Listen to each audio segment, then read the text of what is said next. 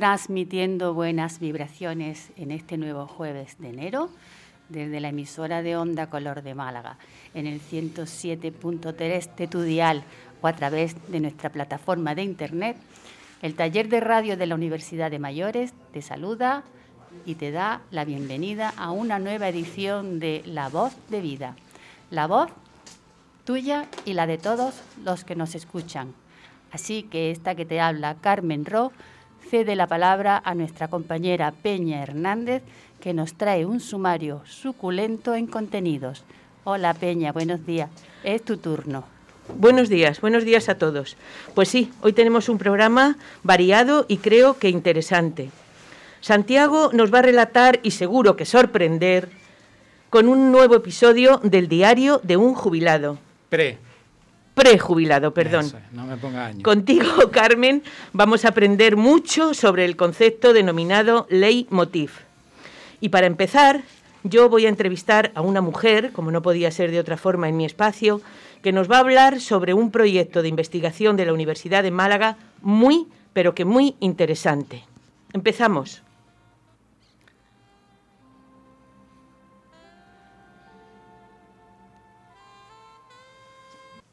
Algo pasa en control. Tenemos a Ana. Because a vision softly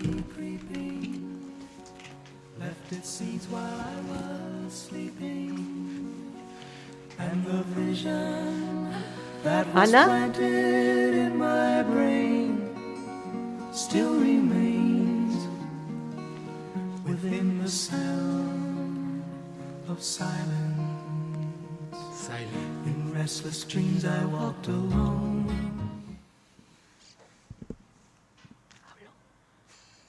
Ana, buenos días. Hola, buenos días. Hola. No me oyes.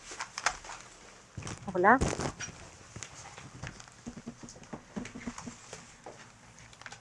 Hola. Hola, buenos días, Ana. Perdona, pero es que hemos tenido un pequeño problema en, en control. Parece que no estaban conectados mis auriculares y no oía ni música ni nada de nada. Perdona. Vamos a ver. Mira, preparando el contenido para el espacio de hoy, me he encontrado en un medio de comunicación, más concretamente en el Diario Sur del pasado día 16, con un artículo que me sorprendió gratamente. En dicho artículo he descubierto a unas mujeres que están luchando por llevar a cabo un proyecto de investigación que habéis denominado como tú. Se trata de un proyecto de investigación de la UMA y las mujeres que se encuentran involucradas en él, que sois más de 70 investigadoras y tecnólogas, pertenecen al cuerpo docente de nuestra universidad. Como todo proyecto, lógicamente, existe un grupo que coordina e impulsa.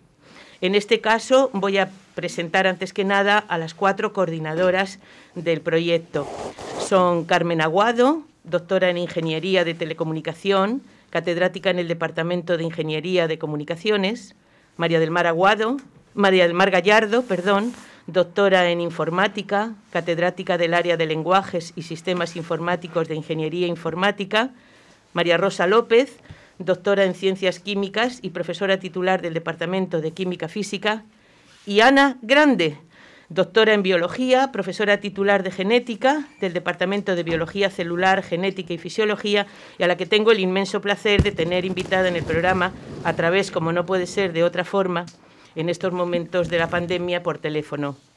Ana, buenos días de nuevo. Perdona todo este problemilla que hemos tenido, son las cosas del directo, como dicen los profesionales. Y muchas gracias por tu presencia hoy con nosotros en el programa. Muchas gracias a ti, Doña, por la invitación. Estoy encantada. Mira, vamos a empezar por el principio, que suele ser un, un buen principio, una buena manera de empezar. ¿Qué es? Explícanos, por favor, qué es y en qué consiste el proyecto Como tú. El proyecto Como tú eh, está organizado eh, todo y, y, llevado a cabo, diseñado, etcétera, por, todo por mujeres que, como has dicho, somos investigadoras de, ciencia y tecnología, aunque también incluye a profesionales que no son solo de la Universidad de Málaga. Eh, y nuestra labor es la de tratar de eh, revertir un poco la situación de desigualdad que existe en la ciencia y la tecnología, ¿no? con respecto a la mujer. Entonces, eh, queremos, por un lado, dar a conocer la labor de mujeres en los ámbitos científicos y tecnológicos, eh, que pensamos que, no se muestran suficientemente, ¿no? y así también crear referentes femeninos, eh, sobre todo, no solo para la sociedad en general, sino sobre todo para las niñas y los niños, ya desde edades muy tempranas. Eh, porque los estereotipos de género ya se establecen desde los 5 o los 6 años y eso hay que actuar antes, ¿no? Entonces, eh, nosotros pues pretendemos eliminar también los estereotipos ¿no? con, respecto a, nuestro papel ¿no? de las mujeres en la ciencia y la tecnología. Claro, es muy importante porque he leído hace poco que mm, se había realizado un estudio con 400 niños y niñas de 8 años y parece ser que ya a esa edad asocian ciertas profesiones a la identidad de género, ¿no? Sí, sí, totalmente. Y no solo eso, sino que incluso piensan que eh, eh, de hecho evitan ciertas actividades que para ellos pues piensan que son para niños muy inteligentes. Entonces ellas ya eh, digamos se retiran no no ni siquiera lo intentan.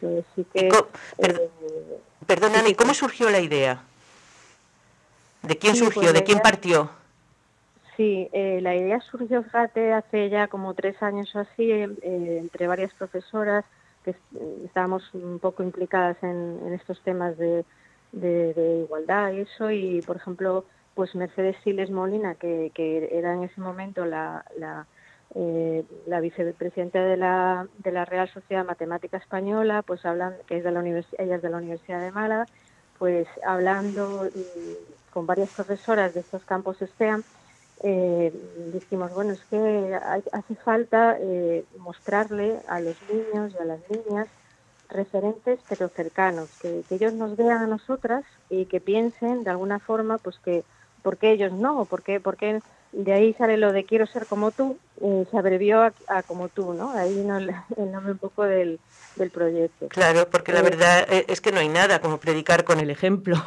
que seáis científicas, investigadoras, tecnólogas las que os acerquéis a nuestras jóvenes para demostrar lo que es evidente, que la profesión no tiene nada que ver con el género, imagino que eso es lo más efectivo. ¿Y habéis tenido un respaldo inmediato por parte de todas tus compañeras? Porque creo que hay 70 eh, compañeras dispuestas a colaborar, ¿no? Sí, sí, de hecho, eh, al momento, en cuanto se empezó a comentar a las compañeras de las distintas eh, carreras, ¿no? de las ingenierías, por ejemplo, que ellas están pues en menor número todavía, ¿no? que por ejemplo en ciencias eh, enseguida se apuntaron y se comprometieron y, todas pues vieron que era necesario, ¿no? Y de hecho pues se siguen apuntando, es decir, estos días que muchas mujeres han visto, por ejemplo, en los medios también, igual que desde tú en el país, pues otras compañeras que a lo mejor no, no eran tan conscientes del proyecto, pues eh, se han apuntado. O sea que eh, sí, contamos con, más de 70 profesoras de, estos, de estas distintas carreras, de las ingenierías, eh, de matemáticas, de química, de biología, eh, de arquitectura también, ¿no? de, carreras artísticas. O sea que sí que, eh, ¿Y por parte de, de la universidad como institución habéis tenido algún respaldo? Bueno, la, eh, estamos ahora con un proyecto que, que, nos concedió la Universidad de Málaga, la Oficina de Transferencia de la OTRI, eh, que es con la plataforma Goteo. Eh, es un proyecto de crowdfunding y estamos eso, pues, intentando conseguir apoyo de la sociedad, ¿no? con, financiadores que con pequeñísimas aportaciones, incluso desde 5 euros así, pues puedes eh, apoyar un proyecto que pensamos que tiene que tiene importancia ¿no? para, la, sociedad, para lo que vamos a dejar a nuestros hijos y a nuestros nietos. Exactamente, porque claro, este proyecto necesitará de una infraestructura que conlleve lógicamente un respaldo económico. Mira, yo mm, sé lo que es el crowdfunding y supongo que gran parte de nuestros oyentes también, pero explica eh, un poco someramente qué, en qué consiste y cómo pueden ayudar, cómo podemos ayudar todos. Mira, la, la actividad esta está en la plataforma Goteo, que simplemente poniendo en un navegador Goteo como tú, ya, ya puedes acceder a ella. Eh, el crowdfunding, pues se trata de, como digo, con pequeñísimas aportaciones, bueno, pueden ser distintas, distintos tipos de, aportaciones, eh, pues eh, incluso tenemos unas recompensas, ¿no? Para la gente, por ejemplo, que done 5 euros le dedicamos el proyecto, aportando 10 euros pueden tener un agradecimiento y una mención, o aportando 20 euros, pues regalamos unas fotografías para el fondo de pantalla. Eh, al que le guste, por ejemplo, la astronomía, pues con 35 euros hay fondos de pantalla y póster de astronomía. Y luego ya con un poquito más, por ejemplo, eh, es interesante que, como, por ejemplo, con 60 euros pueden tener una entrevista o una cita eh, online, tiene que ser, eso sí, con una investigadora, pues por ejemplo, pues para, para mm, algún hijo, algún amigo o, grupos, ¿no? O de personas que quieran conocer eh, pues el trabajo o, algún avance que, del campo de esa investigadora pues pueden tenerla, ¿no? Y ya, por ejemplo, si se eh, quieren eh, ya implicar un poquito más, ¿no? Pueden aportar, por ejemplo, 100 euros y, y, recibir en el colegio que ellos elijan un, una, un taller o una charla de una investigadora eh, de, nuestra lista. ¿no? pues tenemos que animar a todos nuestros amigos de las ondas, como dice nuestro compañero Pedro, a que colaboren en este proyecto, que yo creo que es necesario y que ayudará a muchas jóvenes a descubrir que la ciencia, la tecnología, la investigación no son cosas típicas de los hombres y que se adentren en ese maravilloso mundo que nos hace avanzar a la humanidad. Mira, dinos eh, em, eh, ¿en qué mm, pretendéis que consistan eh, el proyecto? Eh, es decir, ¿os vais a desplazar a institutos y colegios y allí qué es lo que vais a realizar? Sí, nosotros lo que hacemos son talleres y charlas de orientación, ¿no? Entonces son talleres relacionados con el, con el campo científico, ¿no? De esa investigadora para los niños y niñas, ya digo, de todas las edades, desde infantil hasta bachillerato incluso ciclos formativos también se atienden. Eh, y entonces, bueno, pues eh, la investigadora eh, daría unos, un taller o una charla en la que pues, los niños pueden plantear sus dudas acerca ¿no? de cómo es la carrera o, qué tienen que estudiar o qué camino tienen que seguir. Y así, pues, ellos reciben, digamos, una información de primera mano de alguien que ha pasado por todo ese camino, ¿no? Que a veces es un camino que, no es tan evidente y, también ven qué, tipo de, proyección de futuro pueden tener, qué tipo de, trabajos pueden realizar eh, y al mismo tiempo pues se va normalizando el papel de, la mujer porque esos niños y esas niñas van a ver a una persona normal que puede ser cualquiera de, que va por la calle. De vosotras, claro. que no son famosos de televisión ni cosas de estas que no somos famosas, pero, pero que aportamos a, la sociedad nuestro granito de arena y para que vean cuáles son nuestros logros, ¿no? Por ejemplo, ¿no? Porque eh, todas en la que más y que menos en este campo, pues hemos investigado y hemos aportado a la ciencia. Eh, como digo, la ciencia se construye a base del de, trabajo de muchísimas personas, ¿no? Algunas se hacen famosas y otras, otras no, incluso habiendo producido eh, pues resultados excelentes que, que porque podrían ser ¿no? famosas, pero bueno, tampoco lo importante es que vean que, que, está al alcance, ¿no? Que es asequible y que no es algo imposible de conseguir, ¿no? Exactamente. por supuesto, claro, tiene que gustarles Entonces, que ver em su educación. Empezaréis desde edades muy pequeñas, ¿no? Quiero decir que no solo va dirigido a los alumnos de bachillerato, que es cuando tienen ya que decir más o menos eh, qué van a hacer con su vida, sino eh, para deshacer el esa inmersión en el estereotipo de género, mm, ¿también tenéis pensado dirigiros a primaria? Sí, sí, es que nosotros pensamos que especialmente hay que actuar en esas edades tempranas. Yo, yo me atrevería a decir que incluso antes, o sea, eh, como digo, mm, los estudios que se han hecho así recientes sobre el tema del, del género en, la decisión ¿no? de, de, estudiar una carrera u otra, es que ya empieza muy pronto eh, y la percepción de uno mismo de ser capaz de hacerlo, ¿no? De, entonces, eh, mm, si se puede actuar antes, mejor, o sea, cuanto antes mejor. Eh, es verdad que luego hay que hacer un, seguimiento a lo largo de todos los cursos, es decir, que actuar a distintas etapas, ¿no? Porque aunque te convenzan de pequeño un poco de que tú puedes ser capaz de hacer cualquier cosa, a lo mejor más adelante pues te viene mucha información en contra y acabas sucumbiendo, ¿no? Ante, el bombardeo continuo que te puedan estar haciendo eh, de que bueno pues es que eso es para hombres o es que eso es que eso es muy difícil tú no vas a poder o lo que sea no sí, sí. Y, entonces hay que actuar a todos los niveles pero yo pienso que mm, eh, ya por lo que las experiencias que estamos teniendo muchas de las profesoras que, que llevamos implicadas cierto tiempo ya en, en, explicar a los niños y a las niñas eh, este tipo de, de, ¿no? de, de actividad, pues vemos que igual a ciertas edades como que ya está un poco perdido, ¿no? La batalla que ya ya, ya han decidido que, bueno, que eso no que no, va con ellas. Hay que actuar pronto.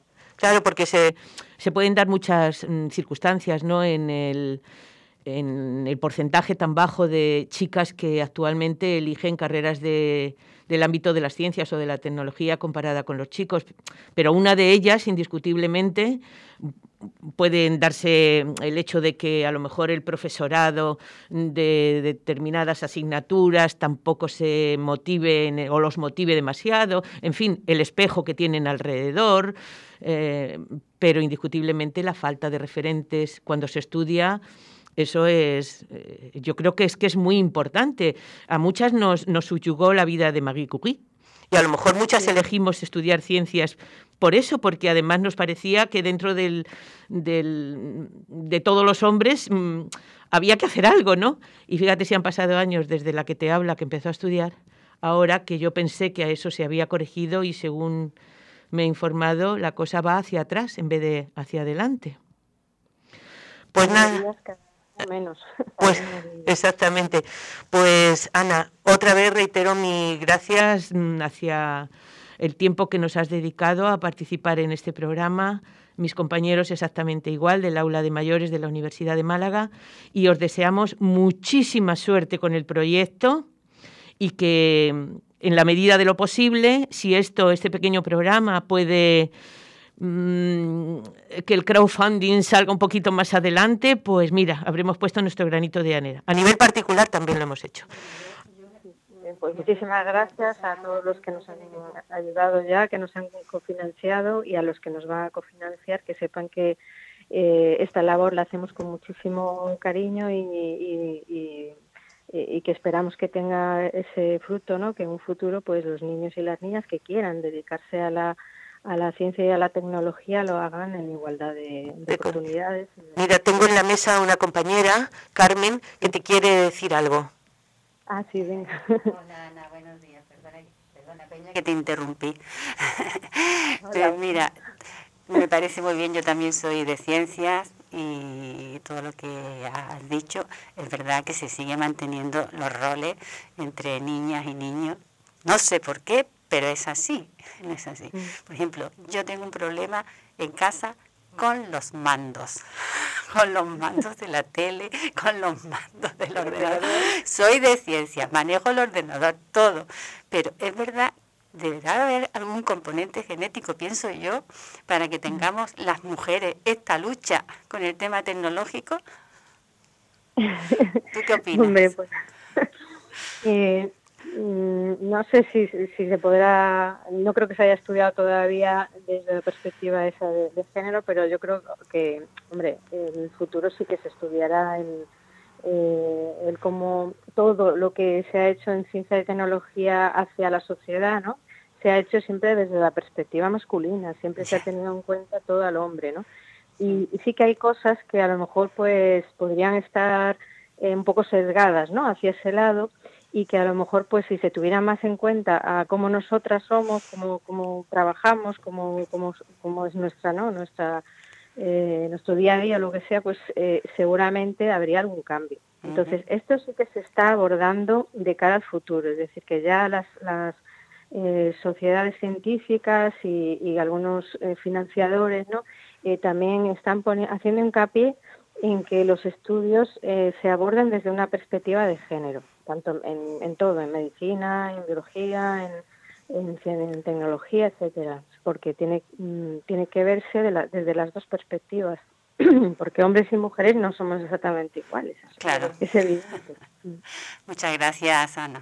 Pues nada, otra vez muchas gracias. Sé además que porque ya no me da el programa para más, sé que te deseo muchísima suerte en tu investigación privada, que sé que estás estudiando retrovirales. Así que suerte en el proyecto, eh, suerte en tu vida, felicita a tus compañeras y si en algo podemos ayudaros alguna vez, ya sabes, aquí nos tienes. Muchísimas gracias, Ana a vosotras por todo el apoyo y también os tenéis ahí para lo que necesitéis. Gracias. Gracias, Ana. Un abrazo. Un abrazo.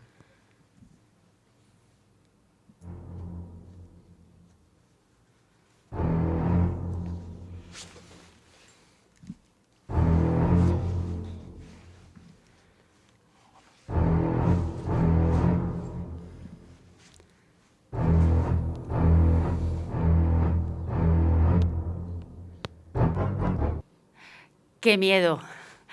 Cada vez que oigo estas notas me sube un escalofrío por el cuerpo tremendo.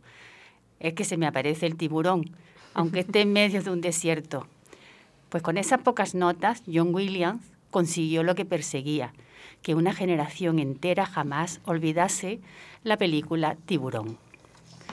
La aparición constante del escualo cada vez que se daba un festín humano venía precedida de estos sonidos tenebrosos que constituyen el leitmotiv de la banda sonora de Tiburón.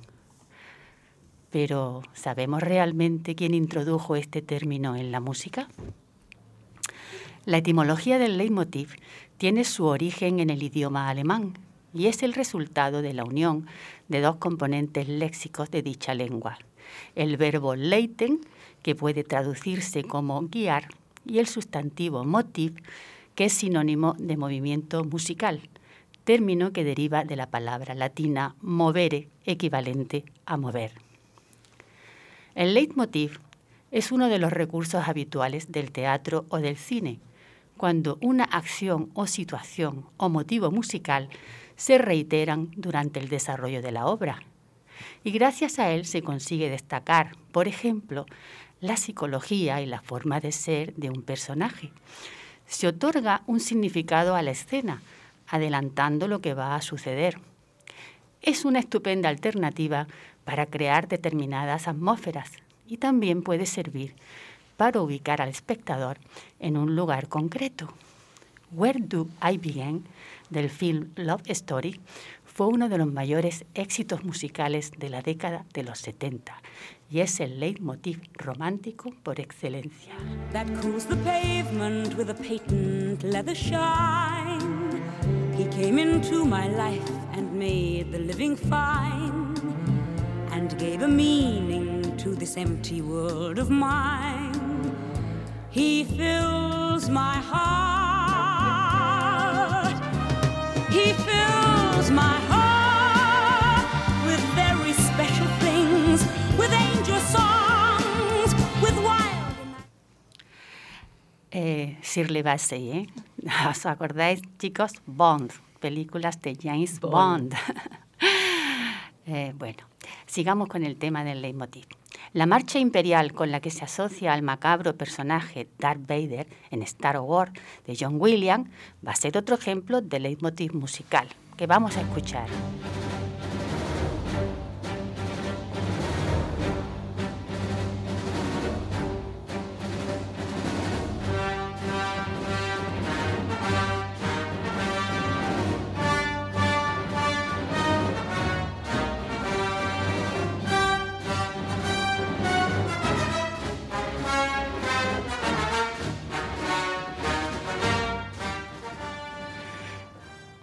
O también la utilizada siempre por nuestro compañero Siempre Pedro y votada como la música más terrorífica de la historia cinematográfica, Psicosis de Hitchcock.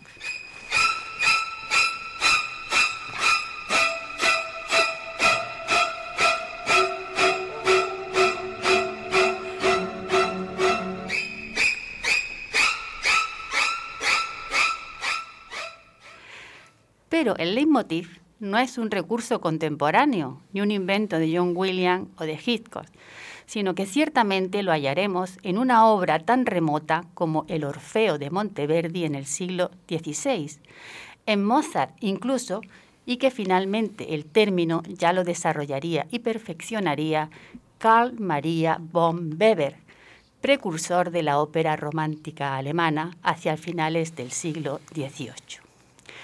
Weber, emparentado con Mozart, pues al parecer Constance, la esposa del genio austriaco, era pariente suya, no coincidió con él en el tiempo, puesto que Weber nació 30 años después. Mozart ya había revolucionado la ópera en todos sus géneros al humanizar a sus personajes, aumentar la acción dramática, buscando siempre el equilibrio entre el texto y la música. Uno de sus recursos más logrados era relacionar un determinado instrumento con la entrada en escena del personaje. Así los instrumentos no solo servirán para caracterizar a los personajes, sino también para definir emociones y situaciones, logrando una perfecta unión entre sonido y palabra. El leitmotiv lo podrían constituir las primeras notas del instrumento que dará vida al personaje. El caso de Papageno, el pajarero y su flauta mágica.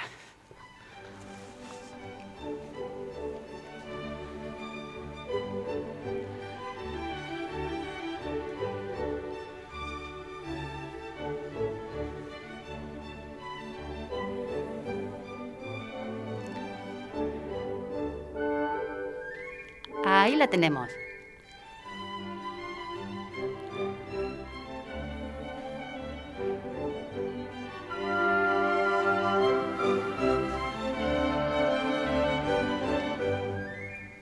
Otra vez.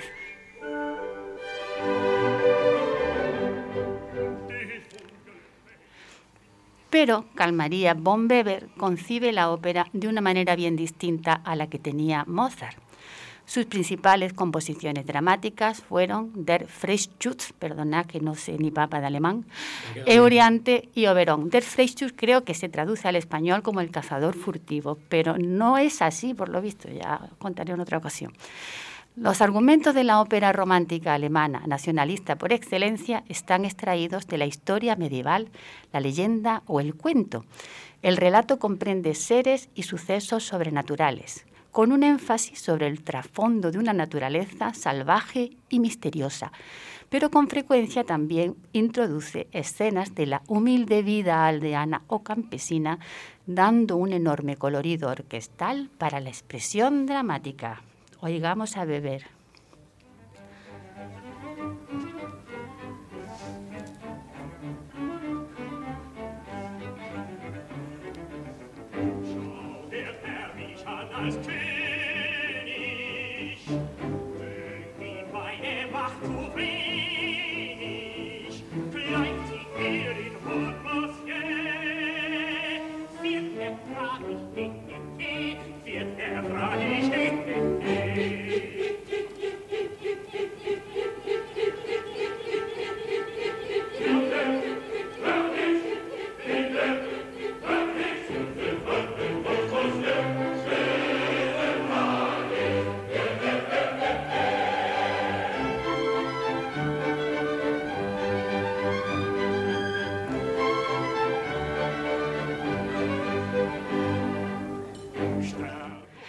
Fijaros que aquí hasta los pájaros de Hitchcock ¿eh? se pueden comparar un poco con esta música.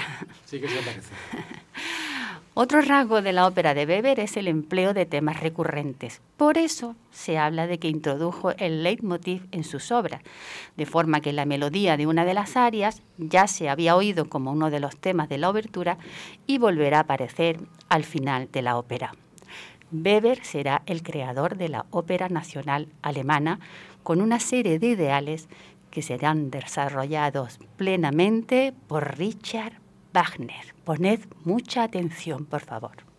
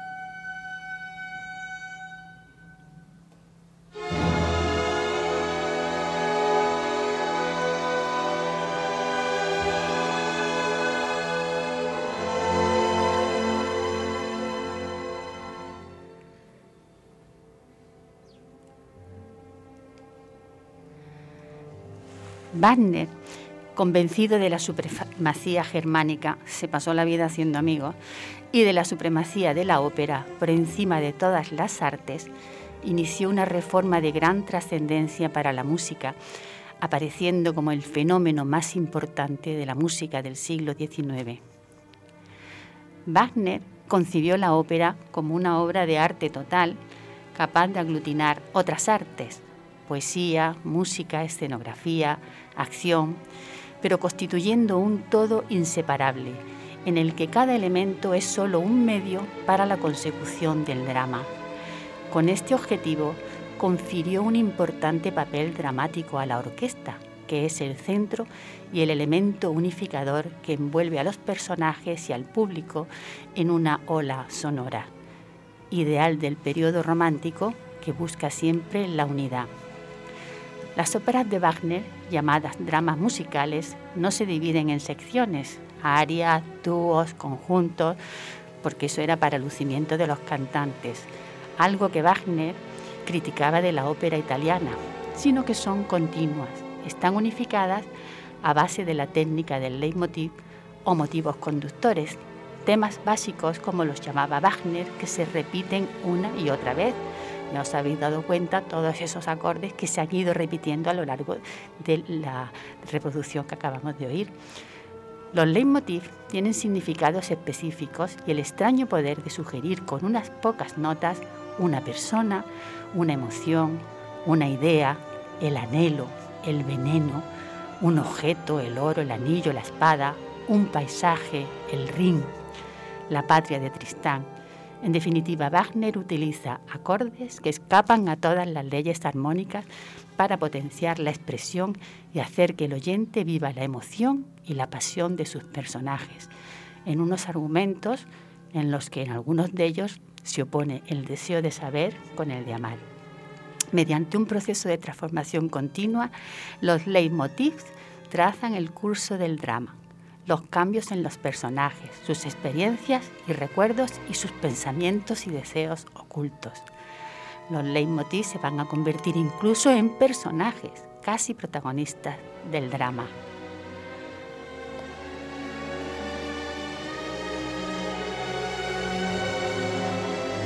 Querido oyente, me despido hasta el próximo programa con la música que me emociona, en este caso con los inspiradores leitmotivs wagnerianos. Escúchalos, siéntelos y saca a la luz tus propias emociones.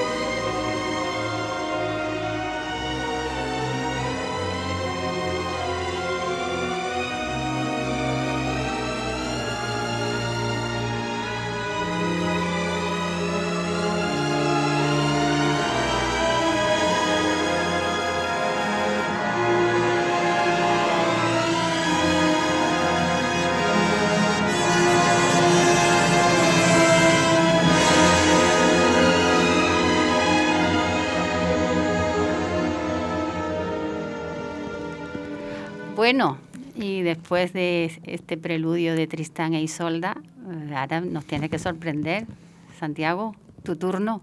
Pues sí, de vez en cuando voy a venir y voy a contar un poco de mi vida, de lo que me ocurre en el exterior de lo que es la radio. Delante la música.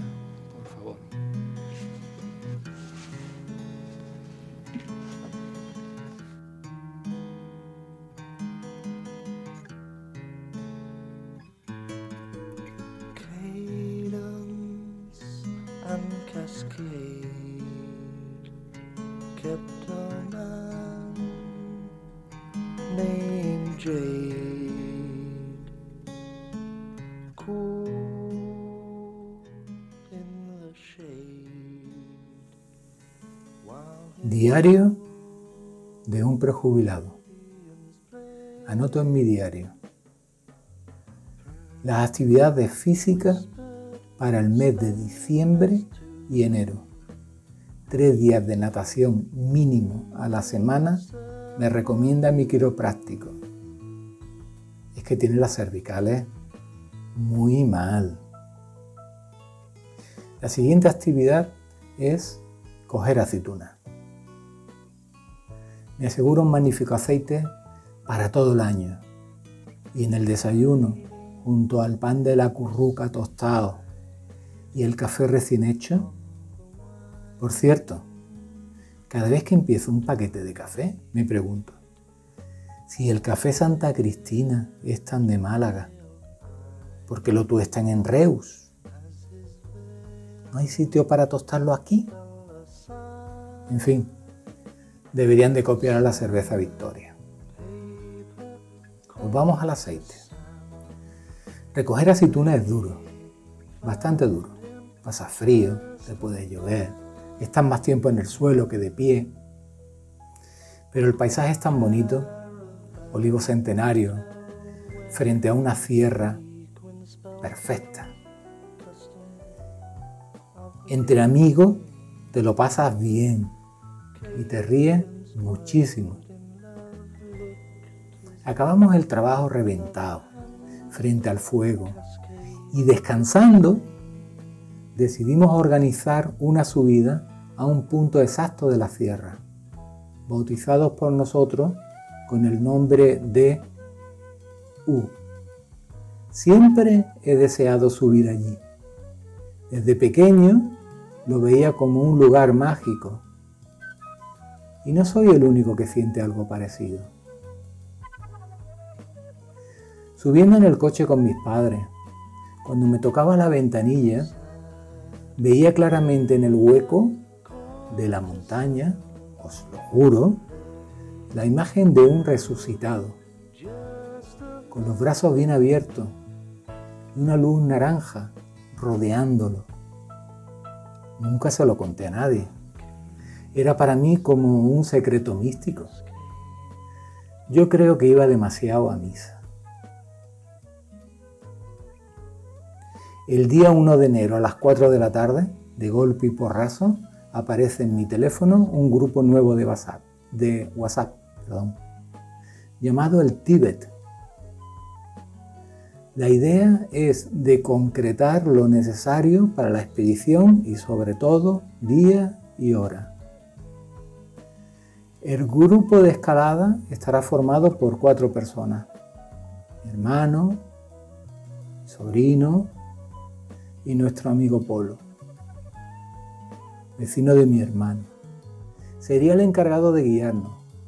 Se le bautizó en ese preciso momento como Polo Cherpa o Boina Verde, indistintamente.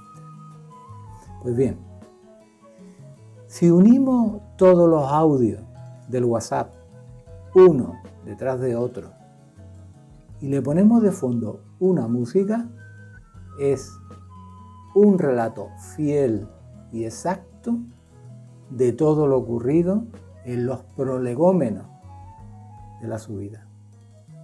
El resto, seguro, se lo pueden imaginar todos ustedes. Por favor, dentro los audios de WhatsApp. Yo no quiero poner en cuestión tus dotes de mando en polo, pero que la cueva de las ácaras no está en la U, ¿vale? Ya lo descubrirás el lunes. Está mucho más para abajo y antes de llegar a la U. Yo sé muy bien dónde está la cueva de las ácaras, pero vaya que si quieres, pues tú nos llevas. Que yo ya me he dado cuenta que como tú no vas a ser que vayas disponiendo, no va a Nosotros vamos a hacer lo que tú nos digas el lunes. Y punto. Para para donde tú me digas, tú. Yo viene detrás tuya. Donde tú vayas, voy a ir yo. Yo no te voy a la contra nada. ¿Vale? Venga. Move, mm, yo, a mí no, es Antonio Jesús Junior el que está diciendo que la cueva de las ácaras no está allí en la U. Y lleva aquí toda la tarde diciendo eso. Y cuando ha visto a Santi con la linterna en la frente, pues dije, pues, pues la cueva de las ácaras no está en la U. Yo qué sé, vosotros entendéis, picha. Yo no he dicho nada y soy el que cobra. Madre mía. Vamos a ver, ¿qué tiene que ver la linterna donde esté la cueva? La cueva está muy bien señalizada y la cueva vamos a llegar nosotros a ella y cuando nos metamos en la cueva, si queremos introducirnos en ella, que hay varios allí pabellones, digamos, es cuando nos hace falta la luz. Santi, tu hermano que nos diga la hora que nos vemos aquí, si salimos de aquí, si salimos de la plaza, si llevamos los coches al cementerio y subimos al cementerio. Tu hermano, porque te digo, tú ya lo conoces lo que yo le diga, baje por un pompero, entonces, ¿por qué no lo diga? ¿Vale? Venga, hasta luego. Yo creo que debemos salir, que debemos salir del tanatorio. ¿Vale? Llevar el coche allí hasta el tanatorio y ya está. Santi, si tú sabes llegar al tanatorio, pues quedamos una hora allí y así no nos metemos todos en el mismo coche por lo del coronavirus, digo. Y yo me llevo de aquí al Boina Verde y al Batería. Yo a las siete y media me levanto me tomo aquí mi cafelito, esto es mi copita de anís. Y a las 8 menos 10 estoy esperando en mi puerta. Y a las 8 en punto, a las 8 en punto, todo en el tanatorio, para empezar la expedición. ¿Está enterado, Malaquita? A las 8 en punto. A mi hermano ni le chille, ni le digas Malaquita, ¿sabes? ¿Mm? Que ese, si tú le dices a las 8, es capaz de estar ya a las 6. Tarde no llega, seguro. Don Santiago González, por favor, el lunes a las 8 en punto, al lado del tanatorio de Casa Ramonela. Gracias. Llegó el día. Bienvenido al infierno. bueno, pues escuchando los audios llegamos a la conclusión que recoger aceituna puede ser divertido, está claro. Con esta gente en especial, ¿no? Bueno, y, con esto abrimos un, abrimos un melón, que es el tema WhatsApp y el tema de los audios y, los grupos. Oh. ¿Cómo lleváis con los grupos de WhatsApp? En general, bien, porque mm, los que tengo, yo hablo por mí. Perdona, hay que decir la verdad, ¿eh? Yo digo la verdad, toda la verdad y nada más que la verdad. Tengo pocos. Hermanas, primos maternos, hijos y nietos. Madre de y la señora cuidadora de mi padre, que nos ha puesto un grupo a las tres hermanas y a mí, denominado Las Dulces Marías. Sí. y esos son los grupos que tengo, no tengo más. Y esos me llevo bien. Hombre, siempre mm, hay alguna voz discordante por ahí, pero bueno, se acepta. Claro, sí. A lo mejor la voz discordante eres tú. No, no, no, va. Me manifiesto poco en esas cosas. No, no soy muy de lo justo y necesario. Ah, sí, tengo un grupo muy interesante que se me ha olvidado, el de mis amigas del cole.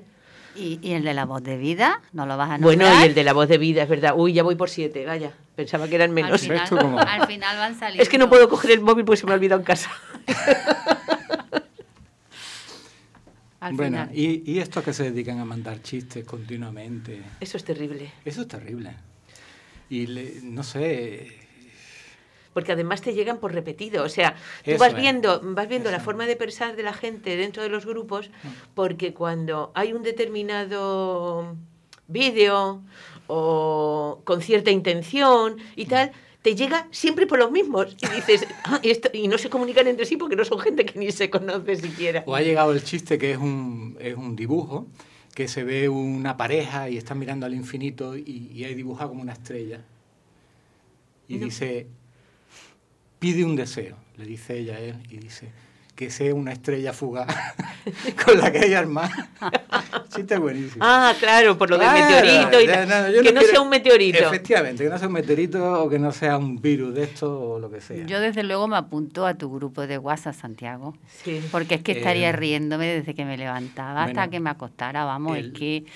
Es que, es que, es que el primer mensaje, auténtico. el primer mensaje que dice mi hermano eh, este, este grupo de WhatsApp se, autodestruye, se autodestruirá cuando lleguemos a la cima. Sí. Pero que va, sigue abierto y siguen, siguen diciendo cosas y son entretenidísimos. Sí, Sí, yo bueno, lo- luego están los grupos esporádicos.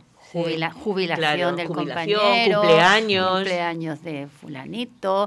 Bueno, esos no se autodestruyen porque yo los sigo manteniendo hasta que un día me acuerdo y digo, ay, que tengo que borrar este grupo y empiezo a borrar. pero a veces se Mira, yo tengo uno que tampoco me acordaba que lo abrió una sobrina mía cuando cumplió mi padre 100 años, que por cierto mañana cumple 103. Felicítalo en nuestro Y, nombre. y va cambiando cada año, cambia de título al grupo y entonces dice los 100 años del ABU, los 101 años del ABU y este año pues supongo que mañana lo cambiará por los 103 del ABU. Eso. Y ese está ahí solo y hundido, no sé, no es de Bueno, no pero- tiene una actividad pero- diaria, pero, ellos de vez en retoman, cuando ese grupo se, utiliza. retoma, claro, Mm. para cualquier cosa se Vienen retoma. muy bien a veces los grupos, otras veces son un poco latazo. Sobre No, todo los de los padres mira, de colegio. Yo, te- yo, yo soy de la opinión de que hay que a- actuar en el grupo cuando uno quiera, cuando tenga ganas y cuando le venga bien. Pero por Obligación. por no. obligación intervenir a todas horas para no. Y entonces hay gente que critica eso, pero es que hay que ser libre. ¿Seríais, seríais, seríais capaces de daros de baja en WhatsApp? ¿Qué ocurriría en vuestras vidas? Eh, bueno, hemos vivido Pues sin WhatsApp ves. durante muchos años, pero indiscutiblemente facilita mucho muchas cosas. Sí. A veces innecesarias, pero otras veces sí necesarias. Y es un modo de comunicación rápido. Y esa persona que te manda un mensaje en el que solamente se limita a decir sí o no, por no escribir sí o no. Bueno, yo tengo un hijo que no solo escribe, sino que pone solo emoticonos. O sea, a lo que hemos puesto en el grupo de hijos y Ajá. tal, pone el del dedito para arriba, el sonriente o el que está triste y con eso ya se da por contestado a todo. Los ahí muy lacónicos. Pero Sí. bueno, cada uno es cada uno, ¿verdad? Cada uno es Claro. cada uno. No se puede criticar la Claro, manera de, no. de intervenir. Yo me- Son distintas formas de actuar en la Sí, vida, sí, sí, no sí. solo en el WhatsApp. Sí, pero se trataba en el invento de una mensajería corta, ¿no? Mm. Donde tú no tenías por qué explicar mucho tu vida y cuando te llega un WhatsApp de esto de ocho minutos y te está contando la vida. Sobre todo si es un Si audio". lo hubiese tenido que escribir. No, no, te hablo de audio, claro. Claro. Si, lo, si lo hubiese tenido que escribir, no, no, no se pega tanto tiempo. No, es que uno se va al audio para no tener que escribir, pero Sí. cuando ya pasan del minuto y pico, ya los audios no los Sí. entiendo porque para eso está el teléfono, ¿no? Sí, yo tampoco he entendido mucho nunca lo de los audios, porque yo para eso descuel- descuelgo, entre comillas. Sí. Le doy al botoncito y llamo. Pero grabar para enviar en ese instante, bueno. Bueno, a eh, veces hay situaciones que, ¿no? que puedes tener que comunicar a alguien Claro, algo claro. y que ves que en ese momento está trabajando para no demorar, Pero bueno, lo Peña, pueda ver para un quiera. grupo lo entiendo, para Sí. un grupo, pero para una persona con la que estás hablando, Mm. mandarle un mensaje de audio, y digo eh, individualmente, ¿no? En un grupo sí se puede comprender, como en el de la montaña de la U. Por favor, Santi, Un día- apúntame en ese grupo. Un día, un día vamos a traer aquí vamos a entrevistar al Polo. Tiene Al una Polo, a- entrevista. a, tu amigo el Polo, ¿no? Sí, sí, tiene una entrevista. Pues estupendo. Yo no, sí me he reído mucho con, con grupos de, de alumnos del colegio de, de mis nietos, que mis hijas me han... que para ponerse de acuerdo en algo Ya ves. simple, mm, eso, imagínate cuando hay 30 personas para ponerse de acuerdo en un regalo para hacer a la señorita, en una contribución para un cumpleaños de alguno de los niños, como ahora les ha dado por celebrarlo en, en grupo, Sí. pues resulta, me estoy refiriendo a las edades chiquitinas. claro. Aquello era de montarse de risa, pero bueno, yo creo que ya lo van superando porque se van haciendo mayores, se van despegando de los grupos. En fin. En fin. Pero bueno, es lo que tenemos. A veces nos divierte. Durante el confinamiento, el WhatsApp nos ha servido de muchísima. Mucho, mucho. Bueno, ahora hay una polémica tremenda con el tema de que los datos de Oh, tuyo de WhatsApp pasen a Facebook. un- sí. En fin. uf. Estamos En dominados fin. por el ojo del gran hermano. De hecho, Ah. fíjate, viene a pelo. El artículo que yo he leído del proyecto Como tú ha sido porque yo estaba preparando un contenido para este programa sobre el efecto No More Matildas, de la Claro. que hablaremos otro día. Y a mí me llegó ese artículo a mi teléfono. Mm, pero es que hablo con mi hija de que va a comprar mm, cualquier electrodoméstico. Ahora cuando Ah, estaba sí, sí, montando la casa y claro. me llegan anuncios a mí de ese electrodoméstico. Claro, pero ahí lo que están O sea metidos que- son lo- todos los algoritmos. Es que Claro, ahí está la por eso te tecnología. Por eso, digo las que- mujeres tenemos que aprender mucha tecnología Sí. y entender de todo eso. Pues ima- imagínate tú que ha llegado mi hija de Inglaterra, me ha quitado el coche y estoy buscando un coche.